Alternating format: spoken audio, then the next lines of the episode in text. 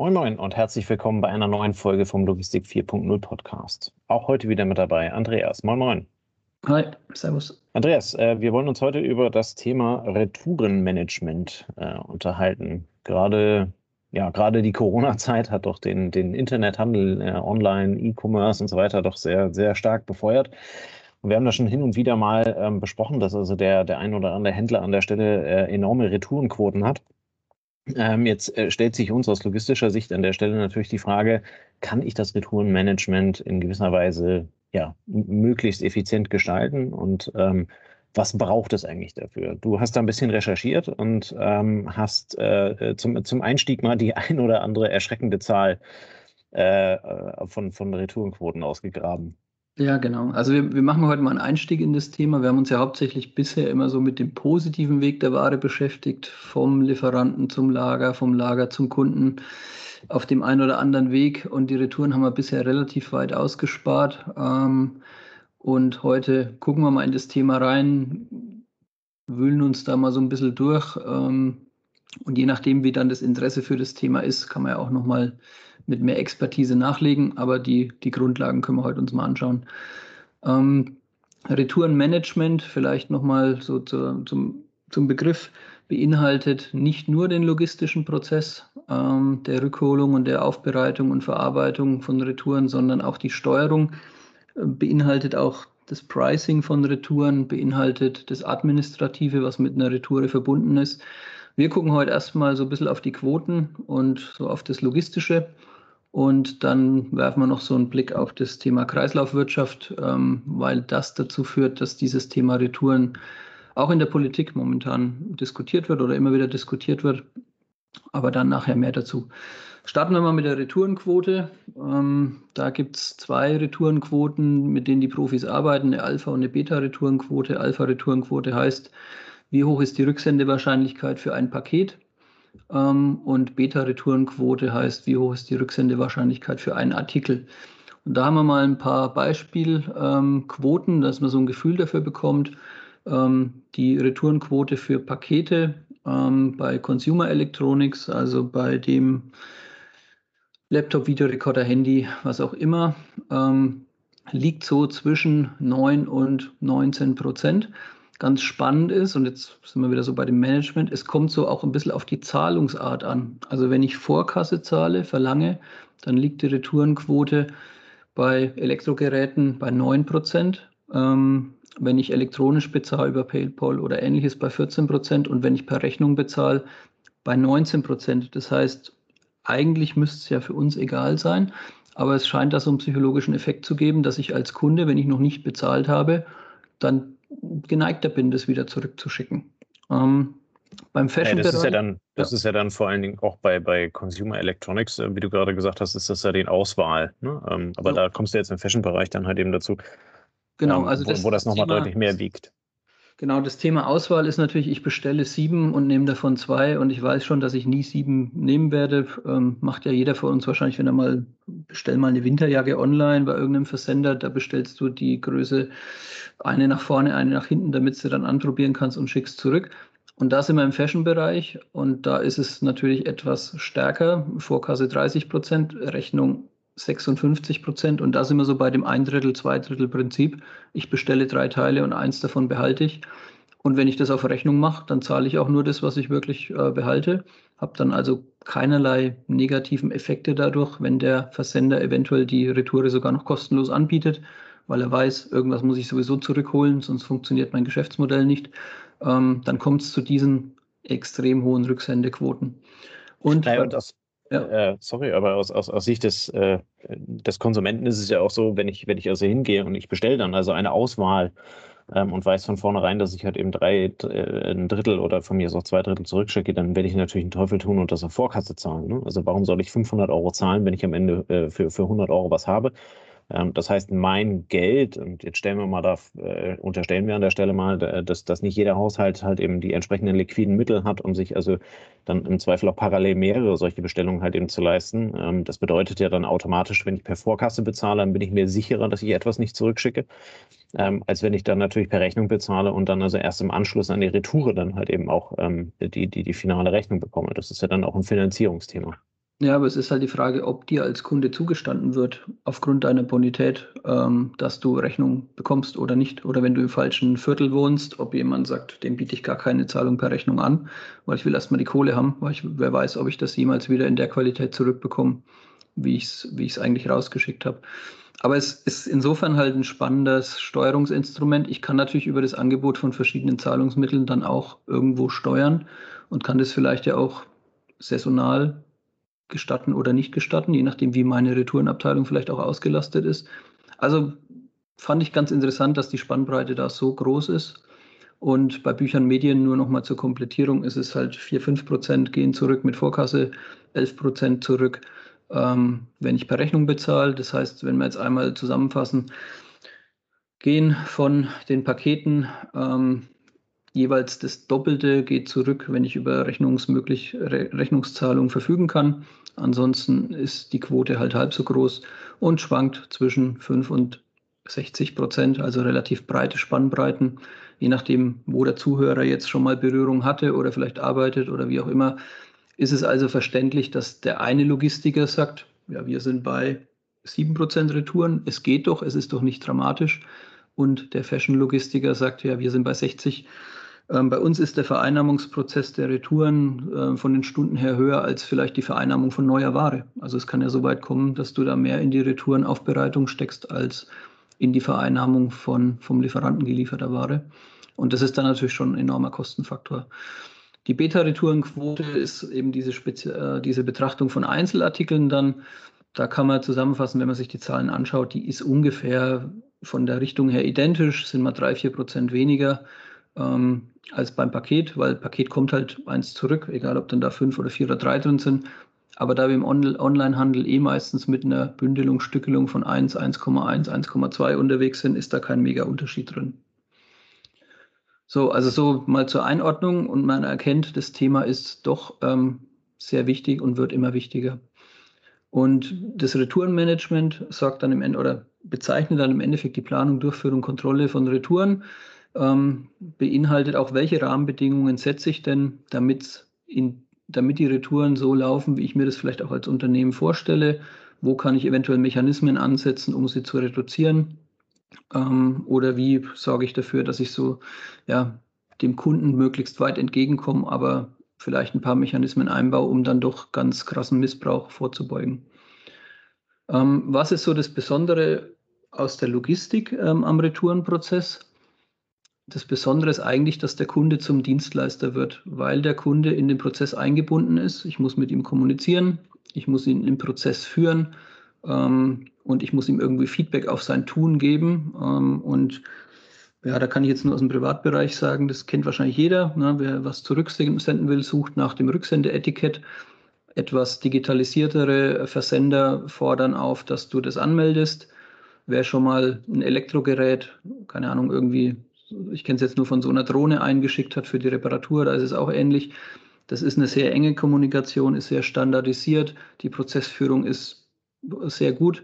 Ähm, du bekommst die Papiere so raus, wie dann das empfangende, der empfangende Dienstleister das bekommen möchte. Du musst das Paket richtig beschriften, dann geht es auch wahnsinnig gut durch den Prozess durch. Und so schaffst du das dann auch, die Verarbeitung zu unterstützen und Verarbeitung, was heißt Verarbeitung bei Retouren? Na, ich muss sie einlagern, wenn's, wenn die Ware okay ist. Ich muss sie aufbereiten, wenn die Ware qualitativ nicht okay ist, aber ich kann sie wieder aufbereiten.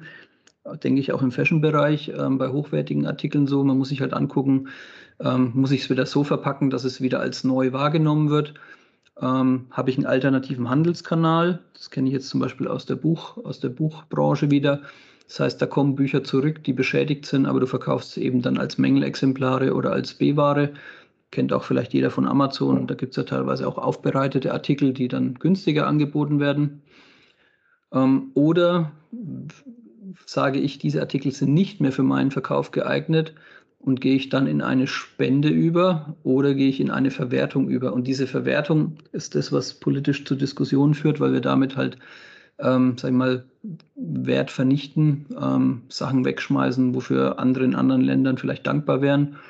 Und daran entzündet sich dann eine politische Diskussion oder hat sich über die letzten Wochen, Monate mal so gezeigt, ähm, weil das natürlich für jemanden, der der ethisch möglichst korrekt leben möchte, irgendwie nicht verständlich ist, dass wenn er einen Artikel zurückschickt, dass der dann in der Presse landet oder im, im Reißwolf oder wo auch immer. Ähm, was ist logistisch noch wichtig? Ähm, also wenn wir jetzt gesagt haben, okay, wir haben den Kunden gut eingebunden, wir führen ihn im Prozess, wir haben die Verarbeitung so gut aufgestellt, dass sie effizient ist, dann kommt auch bei den Retouren das Thema Mengenplanung, ähm, Arbeitsplanung. Das heißt, ähnlich wie ich es im Outbound habe, wenn ich Pakete an Endkunden verschicke oder wenn ich Ware an Filialen oder Märkte liefere beim B2B-Bereich, habe ich auch in der Retoure natürlich immer so eine Gegenwelle. Ähm, also wenn ich ein Prime Day fahre, dann kann ich mit rechnen, dass eine Woche später die Welle ein Stück auch zurückschwappt und mir in der Retourenabteilung den gleichen Spaß bereitet. Ähm, auch wieder aus der Buchbranche, da war es immer besonders extrem, wenn die Inventuren anstanden in den Buchhandlungen. Da missten die Buchhandlungen vorher einmal aus, damit sie eben die Ware dann nicht zählen müssen und schicken dann sehr viel zurück. Und da ist dann wieder die Frage für den Logistiker, was für eine Verarbeit Verarbeitungszeit habe ich denn? Also muss ich die Retoure innerhalb von einem Tag verarbeiten, innerhalb von drei Tagen, innerhalb von einer Woche? Wie tolerant ist der Kunde? Stellt sich auch beim B2C, wenn ich, wenn ich ähm, in, in einer Aktionswoche ähm, schon damit kämpfe, die Ware überhaupt rauszubekommen, wie tolerant ist der Kunde, wenn es zurückgeschickt wird? Wann rechnet er mit der Gutschrift? Ist er so geduldig, dass er 14 Tage wartet? Vermutlich eher nicht. Ne? Er möchte wahrscheinlich das Geld relativ schnell zurückhaben, vielleicht schon bei der Anmeldung der Retoure. Und wie, wie viel Zeit gebe ich mir, damit ich eben diese Rückstände dann abarbeite? Und da ist dann der wirtschaftlich sinnvollste Gesamtweg halt das Ziel. Das heißt, ich muss äh, ein bisschen überlegen, wie funktioniert mein Outbound, welche Mengen bewege ich dort, wann kommt die Ware dann zurück wie baue ich das wieder auch in die Outbound-Mengen ein, dass ich eventuell auch mit Kapazitäten hin und her wechsle, um dann beides wir, für den Kunden zufriedenstellend ähm, hinzubekommen. Also das so als mal grober Abriss über das Thema Retouren, wo berührt es uns logistisch, was löst es aus, was, an was muss ich denken, ähm, um eine Retourenabteilung so zu betreiben, dass die Kunden auch zufrieden sind. Und auch natürlich der Unternehmer zufrieden ist, ich kann natürlich den Kunden sehr schnell zufriedenstellen, indem ich alles gut schreibe, aber auch Retouren bergen ja immer die Gefahr der Manipulation. Und das heißt, ich brauche in der Retourenabteilung auch schon Leute, die erkennen, dass mich vielleicht ein Kunde in einer gewissen Art und Weise missbraucht. Und dann muss ich da auch versuchen, das irgendwie in den Griff zu bekommen. Na, letzten Endes brauchst du ja entsprechend Prozesse, die dahinter stehen. Ne? Also ich meine, ähm, du musst nun mal die Internetforen durchforsten. Ähm, da wird also sehr, sehr, sehr schnell werden halt eben dann irgendwelche Fehler in dem System erkannt. Äh, wenn du dann halt eben weißt, dass äh, Online-Händler zum Beispiel die Retouren immer nur wiegen äh, oder solche Geschichten, äh, dann bestellst du dir also, weißt du, sich irgendeinen hochwertigen Artikel und legst dann also auf der Rücksendung Steine rein ähm, und die Retoure geht durch, weil danach also der Retourenhändler die Prozesse so gestaltet hat, dass die, äh, dass sie halt eben nicht mehr zurückverfolgen können, wer ihnen da Steine geschickt hat. Okay. Ähm, aufgrund der riesigen Mengen. Ähm, äh, ich habe es leider auch einmal am, am eigenen Leib erfahren äh, müssen, wo also jemand dann also rausgefunden hat, ähm, wie er diese, dieses, äh diesen Kauf auf Rechnung halt eben dann zu seinem Vorteil nutzt. Ähm, okay. Bonität war für den Arsch, äh, freundlich gesagt. Ähm, und hat dann halt eben über, über ja, verschiedene Aliasse und, und äh, sowas alles also immer wieder bestellt. Und ganz am Ende sind, sind wir dann also auf dem Schaden sitzen geblieben. Okay. Ähm, das sind halt eben Systeme, solche Blacklist-Systeme, ähm, wo sich ja letzten Endes auch Händler miteinander verknüpfen sollten ähm, bei dem Thema. Ähm, äh, was man vermutet ja, dass, dass es halt eben dann immer direkt in der Schufa drin steht und so weiter. Das tut es halt eben im ersten Moment nicht. Also um, um Eintrag in der Schufa zu, kommen, äh, zu bekommen, muss sich aktiv jemand drum kümmern. Und ob also äh, Amazon oder Zalando an, an, ihren Aktionstagen sich dann also aktiv darum kümmert, äh, äh, das ist dann halt eben die Frage. Und Blacklists zu umgehen ist auch nicht besonders schwierig, sobald ich einen anderen Namen und eine andere Adresse habe. Du hast ja keine, keine Prüfung halt eben dann da drin. Das heißt also, ähm, die Prozesse hinten dran, ähm, einer, einer gewissen kriminellen Energie da halt eben vorzubeugen, die sollten auf jeden Fall da sein, ähm, um, um halt eben ja den Missbrauch davon ähm, ja, äh, zu vermeiden letzten Endes. Ähm, das Thema äh, Verwertung und Wegschmeißen ähm, hattest du genannt. Ähm, da gibt es eine politische Diskussion äh, darüber. Hast du da Zahlen zu? Also ganz am Ende wird, wird ja dann von den großen Herstellern immer, immer dann vernichtet und weggeschmissen, wenn das Aufbereiten halt eben kostentechnisch unter dem Einkaufspreis liegt. Ne? Also ja. wenn, wenn der Aufwand größer ist als der Ertrag, der damit überhaupt noch erwirtschaftet werden kann. Ja, also in der, Quelle, in der Quelle, die ich jetzt gefunden habe, relativiert sich das Thema ein Stückchen. Ähm, wir haben vorhin gehört, was zurückgeht. Also es geht eben zurück von 5 bis 60 Prozent. Ähm, in Summe spricht man hier davon, dass jeder achte Artikel geht zurück. Und von diesen jeder achte wird jeder zwölfte verwertet. Also wir sprechen von 0,5 Prozent der Ware, die zurückgeht, wird vernichtet, mhm. was, was dann schon wieder irgendwie ähm, natürlich ein anderes äh, Gewicht hat, als wenn ich annehmen würde, dass ein Händler alles vernichtet, was da zurückgeht oder einen Großteil vernichtet. Ähm, es ist dann doch etwas, ähm, also es ist dann relativ gesehen dann doch ein ganzes Stück weniger. Aber wie gesagt, es führt, diese Verwertungsdiskussion führt dazu, dass es eine Vorlage gibt fürs Kreislaufwirtschaftsgesetz. Also das Kreislaufwirtschaftsgesetz regelt eben, ähm, was mit Abfällen passiert und ähm, was eben auch hier mit Retouren passiert. Und dort gibt es eben vom Gesetzgeber neue Ansätze, dass man sagt, jemand, der etwas in Verkehr bringt, hat auch dafür zu sorgen, ähm, dass die Gebrauchstauglichkeit der Erzeugnisse erhalten bleibt und diese nicht zu Abfall werden. Also man verpflichtet sozusagen den Händler, ähm, möglichst wenig Müll zu erzeugen, sondern also nichts absichtlich zu vernichten, sondern ähm, Wege zu finden, diese Artikel dann anderweitig ähm, ja, weiter zu nutzen, ne? wie auch immer bis zur Spende. Und, und das zeigt dann auch schon, ähm, also es sind zwei Komponenten. Einmal ist es so dieses, du darfst nichts vernichten, wobei das äh, relativ weich formuliert ist. Und das zweite ist, du musst einen Bericht darüber erstellen, was du tust. Also man, man sorgt für eine gewisse Grunddokumentation. Ähm, bei einer Bewertung dieser neuen Paragraphen, die da, ähm, die da in der Diskussion sind, ähm, sagen die Experten, es ist halt ziemlich unkonkret. Also wenn man sich durchliest, fällt einem sofort ein, wie man das umgehen kann. Ähm, kannst halt auch vielleicht über Spenden an sonstige Organisationen dich dann da rausnehmen aus dem Thema, was dann die sonstige Organisation mit dem gut macht. Ähm, das sei jetzt wieder dahingestellt, weil die müssen da eben vermutlich nicht nochmal über x ähm, Schritte nachweisen, wie sie dann damit umgehen. Aber man merkt, dass das Thema Nachhaltigkeit auch hier ankommt. Also was du heute rein wirtschaft oder was du bis vor langer Zeit rein wirtschaftlich bewertet hast, wenn du sagst, wenn ich vier T-Shirts zurücknehme für drei Euro Einkaufspreis, die 7,99 im Verkauf kosten, die, die gucke ich mir nicht mal mehr an, ne, sondern die kommen gleich in Reiswolf, die nehme ich vom Markt. Ähm, wenn es dann noch Markenware ist, da gibt es ja, ja sowas noch im größeren Umfang la Gucci, also wenn so Luxusartikel sind, da wird mit gerechnet, dass man einen gewissen Anteil vernichtet, um auch die Ware knapp zu halten. Und, und da kommt jetzt ein Gesetz, was eben dich als Hersteller oder Inverkehrbringer oder Vertreiber in die Pflicht nimmt, eben derartige sagen wir mal, ähm, Materialverschwendung, Ressourcenverschwendung nicht mehr zu betreiben oder so weit zu reduzieren, wie es möglich ist. Und das haben wir in anderen Bereichen auch schon erlebt, dass erst eine relativ laxe Gesetzgebung eine Grundlage legt, die aber dann Stück für Stück wie so eine Daumenschraube über die Zeit angezogen wird. Und deshalb, wir haben wir es heute hier mal jetzt mit reingenommen, weil es eben nur zeigt, das Thema Retouren wird an Bedeutung gewinnen weil ich diesen Prozess sauberer dokumentieren muss und weil ich am Ende, weil am Ende jemand fragt, und jetzt ist es hier der Gesetzgeber, was machst du eigentlich damit? Eigentlich fängt auch der Kunde immer mehr an zu fragen, weil wenn der Kunde mitbekommt, dass wenn er sich ein T-Shirt kauft, dass dafür drei vernichtet werden und das Thema Nachhaltigkeit beim Kunden einen höheren Stellenwert bekommt, dann schädige ich ja meinen Namen, meine Marke dadurch, durch dieses Vorgehen. Und das heißt, da muss man sich schon überlegen, wie geht man dann damit um, was tut man damit welche Wege kann man nehmen. Und es wird dann eher komplexer, wo es früher vielleicht zwei Wege gab, zurück ins Lager oder drei Wege zurück ins Lager, in, die, in den Verkauf als beschädigt ähm, Mangelware oder in die Vernichtung.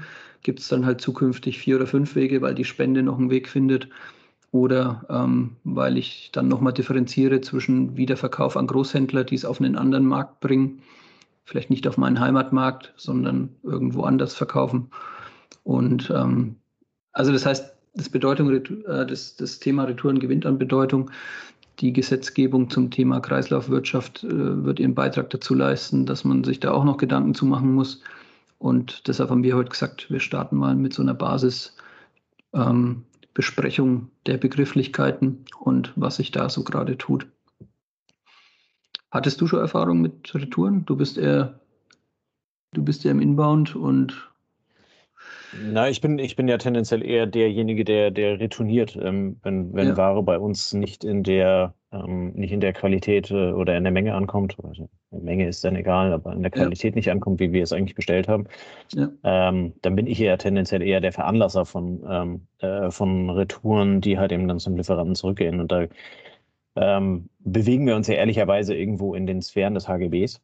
Ja. Ähm, was bei B2C ja weniger ähm, Relevanz hat. Ähm, das heißt, also im, im, Rahmen des HGBs gibt es ja dann entsprechende Fristen und, und äh, Formen, wie ich dann also äh, Retouren äh, anzuzeigen habe, was dann ja letzten Endes Mängel sind ja. an einer Lieferung. Ähm, die gelten halt eben für den Privathaushalt auch in irgendeiner Art und Weise, im Zweifel dann also nach, dem, nach, dem, nach den AGBs des, des, des Herstellers oder des, äh, des Versenders an der Stelle vielmehr.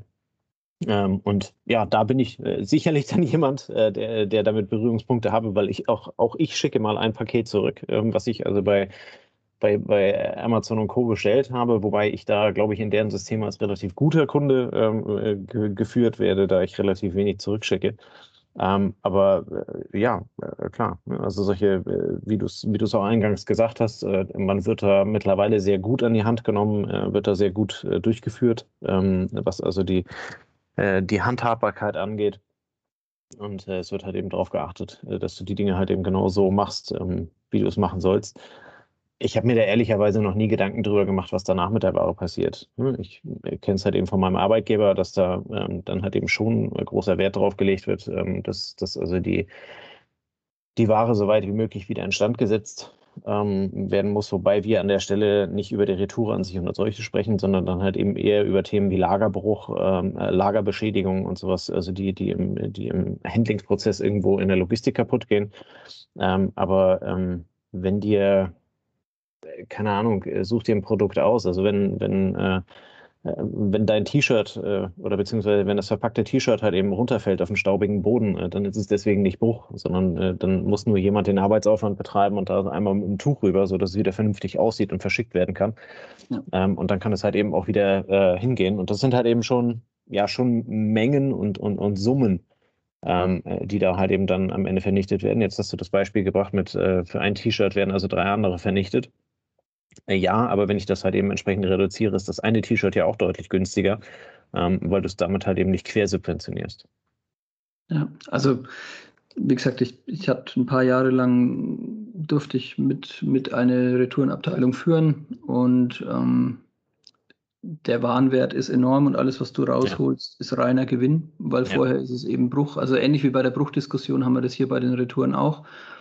Und ähm, ich, ich finde es halt insofern spannend, dass du im Onlinehandel dieses Retourenthema sehr kulant spielen musst, weil es wahrscheinlich maßgeblich für eine Akzeptanz des Online-Bestellens sorgt.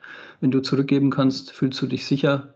Wenn du auf Ware sitzen bleibst, die du, die du nicht gut findest, dann machst du das ein oder zweimal, aber dann hörst du auch auf damit. Und von daher denke ich, ähm, klar, also ein Online-Händler wird dann viel Interesse daran haben, durch seine Informationslieferung ähm, dafür zu sorgen, dass dennoch die Retouren überschaubar bleiben, aber ähm, vor allem im Klamottenbereich oder wo es darum geht, was zu erfüllen, was anzuprobieren, ähm, wo, die wo die Ware so wenig standardisiert ist, dass du eben den Stoff spüren musst und so, da wird das Thema ein Standardthema sein. Und von daher wird es, wenn ich mir jetzt so überlege, dass dann, dass dann der Wareneingangsprozess für die Retouren sehr umfangreich wird, dann nimmt es an der Wertschöpfung eines Lagers, eines Fulfillment-Dienstleisters schon einen beträchtlichen Teil ein. Ich würde schon ja, am Ende schätzen, dass du, dass du 20 Prozent deiner Stunden dann eventuell in dieses Thema steckst, ne, so im, im ja. Fashion-Bereich. Und von daher, also wir hatten es bisher nicht, jetzt nehmen wir es mal als Thema mit auf. Vielleicht finden wir noch den einen oder anderen Experten, der uns da nochmal mehr Insights geben kann. Ähm, wenn jemand aus der Hörerschaft, wenn von euch jemand dabei ist, der da was beitragen kann, dann gerne meldet euch ja. ähm, weil es eben auch zu Nachhaltigkeit gehört, diesen Rückprozess zu betrachten. Ja.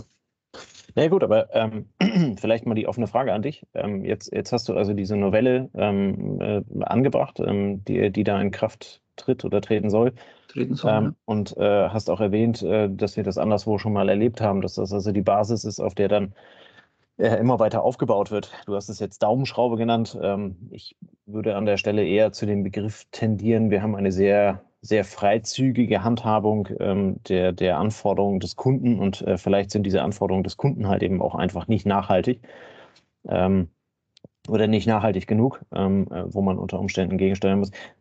Was, was glaubst du, wenn du das Thema einfach mal, keine Ahnung, 10, 15 Jahre für dich in deinem Kopf weiterentwickelst, äh, wo, wo es dann unter Umständen hingehen könnte? Es ist halt, es, also hier Gesetzgebungen vorzugeben, die für alle gelten. Ähm, also es wird Bereiche gegeben, die werden rausgenommen werden. Ne? Wenn, du, wenn du im Lebensmittelhandel was kaufst, bist mit dem Quark nicht zufrieden und bringst ihn zurück. Also es gibt auch solche Leute, die bringen dann den Joghurt zurück. Ähm, dann wirst du gewisse Ware haben, die darf nicht mehr in den Verkauf, weil es einfach hygienetechnisch ja, nicht geht. Bei allen anderen Geschichten wird das Thema Ressourcen und Ressourcenverschwendung je nach Gesetzgebung, aber ist ja auch jetzt spannend. Demnächst haben wir dann irgendwie Wahlen und wenn da jetzt ähm, die, die Tendenz dazu, eben weniger zu verschwenden, weniger nur auf wirtschaftliche Aspekte zu achten, sondern mehr auch auf Umweltaspekte zu achten, ähm, eine größere Bedeutung bekommt, dann werden diese Ansatzpunkte schneller kommen und verstärkter kommen und 10, 15 Jahre nach vorne. Also nimm mal die Pfandflaschendiskussion aus den 90ern, ne, als die ersten Pfandflaschen kamen oder 2000 irgendwas, ich weiß es nicht mehr. Dann hat am Anfang jeder gelächelt, jeder hat einen Plastiksack mit einem Holzgerüst hingestellt, hat gesagt, ja, das ist nach drei Jahren wieder weg. Nächste Wahl mhm. ist es wieder verschwunden. Wir haben das Thema, es funktioniert. Du findest in den Straßengräben auf jeden Fall weniger Flaschen, weniger Dosen. Ähm, es ist fester Bestandteil äh, der Handelslandschaft. Die Automaten, die verwendet werden, kosten mittlerweile Hunderttausende und Millionen. Und äh, es ist nicht wegzudenken, dass das in Zukunft äh, verschwindet. Also würde ich momentan behaupten. Ne? Und das heißt, auch hier das Thema bekommt wahrscheinlich eine größere Bedeutung. Dann wird es in der öffentlichen Wahrnehmung irgendwann bewusster, ähnlich wie bei anderen ethischen Themen, Küken, Hühner, was weiß ich, äh, Küken, äh, Kükenschreddern. Ähm, also es wird auch solche Diskussionen hier geben. Auch das Thema Einweggeschirr geht auch in die Richtung. Und ja. wenn, wir das, wenn wir das in Deutschland nicht regeln, dann regelt es irgendwann die EU. Ähm, und das heißt, als Händler musst du auf das Thema ein gewisses Augenmerk haben und musst einfach gucken, wie entwickelt sich das weiter, was musst du mindestens erfüllen, was willst du erfüllen und willst es auch dem Kunden mitteilen, dass du das so und so tust vielleicht sagst du dann auch, also du kannst ja diese Spenden auch sehr positiv spielen. Ne? Du kannst sagen, hey, ich spende hier, das, das ist eine gute Geschichte, ich spende an die, die es brauchen, die es nicht kaufen können. Das Prinzip der Tafeln funktioniert ja. auch immer besser für Lebensmittel. Ähm, die großen Händler, Edeka, Aldi, wie sie alle heißen, nutzen das, ähm, kommunizieren das auch und dann kannst du deine Marke auch entsprechend so aufbauen, dass der Kunde da erkennst, dass du was Gutes tust. Also von daher ist das eher wie so ein so ein untergezogenes Netz für die, die gar nicht wollen. Und wenn es die Wirtschaft von selbst als Mehrwert erkennt, dann wird es von selber noch stärker werden. Und wenn nicht, dann wird es angeschoben. Und das ist ähnlich wie bei der CO2-Diskussion und Thema Umwelt wird einfach immer, immer bestimmender, aber auch ja, zu, zu gutem Recht. Und das wird ja auch kommen. Also ich vergleiche es, wie gesagt, mit den Pfandflaschen, ich vergleiche es mit der Maut. Am Anfang hat man das eingeführt, dann wurde es enger, dann hat man die Mautsätze, dann kann man die erhöhen, wenn man möchte. Und dann kannst du über diese Mechanismen auch wieder Druck ausüben auf gewisse Entwicklungen, dass die eben nicht nur ähm, finanziell bewertet werden, ne? oder kannst da nachhelfen. Ja. Und dann, dann kommt es darauf an, was will die Gesellschaft und was will der Kunde. Sehr spannend. Ähm, wir werden das natürlich weiter begleiten. Wie gesagt, wenn wir jemanden ähm, in der Hörerschaft haben, der dazu etwas sagen möchte und kann ähm, oder jemanden kennt, äh, der dazu ein, ein Experte sein könnte, dann äh, meldet euch gerne, meldet euch per E-Mail oder über unsere Socials. Äh, da findet ihr uns und äh, dann würden wir dazu gerne mal einen Podcast machen ähm, mit, mit jemandem, der in dem Thema etwas tiefer drin sind als äh, drin ist als unsere Recherche, das halt eben in dem Moment gerade zulässt. Ja, in dem Sinne, äh, vielen Dank fürs Ausarbeiten, Andreas. Und äh, ja, wir wünschen euch einen schönen Freitagabend, ein schönes Wochenende. Genießt es und äh, bis zur nächsten Woche. Bis dann. Ciao, ciao. Servus.